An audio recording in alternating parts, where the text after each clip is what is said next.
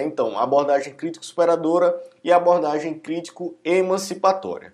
Na crítico-superadora, nós temos como obra fundamental, como sua principal obra, a metodologia do ensino de educação física, que é, é de autoria do coletivo de autores, lá em 1992, e na crítica emancipatória, a principal obra utilizada é, de referência né, é a transformação didático-pedagógica do esporte do Eleanor Kunz. Então, pontos principais de cada uma delas. Na crítica superadora, o seu objeto de conhecimento, né, a sua área de estudo vai ser a cultura corporal e suas diversas manifestações, sejam elas os jogos, esportes, danças, ginásticas, lutas, a própria capoeira e diversas outras expressões da nossa cultura corporal. Já na crítica emancipatória, nós vamos ter a cultura de movimento. Então, o movimento como uma linguagem, o movimento como a relação do homem, do ser humano, com a sociedade. E aí traz principalmente uma visão crítica sobre o esporte, né? sobre o caráter alienante do esporte na escola. Então é importante ressaltar que, apesar de diferenças, elas são abordagens críticas e têm é, pontos em comum, né? como principalmente essa leitura crítica do indivíduo e a formação de um indivíduo autônomo, né? buscando a autonomia do indivíduo.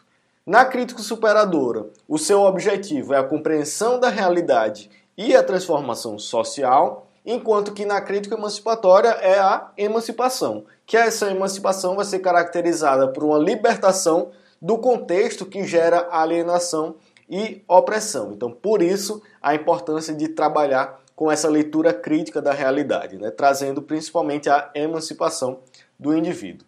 Na crítica superadora, nós vamos ter uma concepção diagnóstica, onde ela lê os dados da realidade, judicativa, onde julga e dá um juízo de valor de acordo com determinada ética, de acordo com determinada classe social, e teleológica, que ela vai buscar um norte, vai dar um direcionamento também de acordo com os interesses de determinada camada social, de determinada classe social. Enquanto na crítica emancipatória nós temos a dimensão objetiva, social e comunicativa, como a gente falou na primeira questão, que são representadas respectivamente pelo trabalho, interação e linguagem. Na dimensão objetiva está relacionada à vivência prática, na social está relacionada a essa interação do sujeito com a sociedade e a comunicativa está relacionada à linguagem, a ler e interpretar os dados da realidade.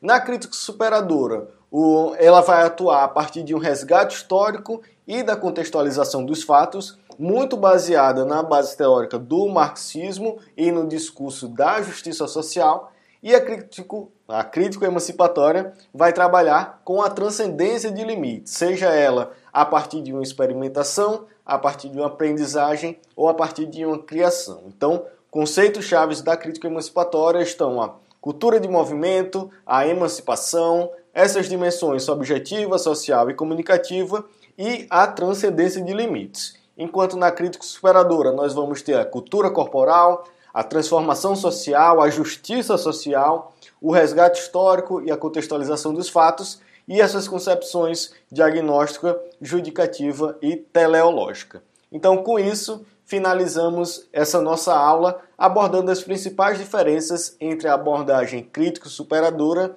e a crítico-emancipatória. Lembrando que aqui no nosso canal nós temos uma aula sobre abordagens pedagógicas, onde a gente trabalha cinco das principais e lá no nosso curso online nós temos uma segunda parte dessa aula abordando mais cinco abordagens pedagógicas da educação física.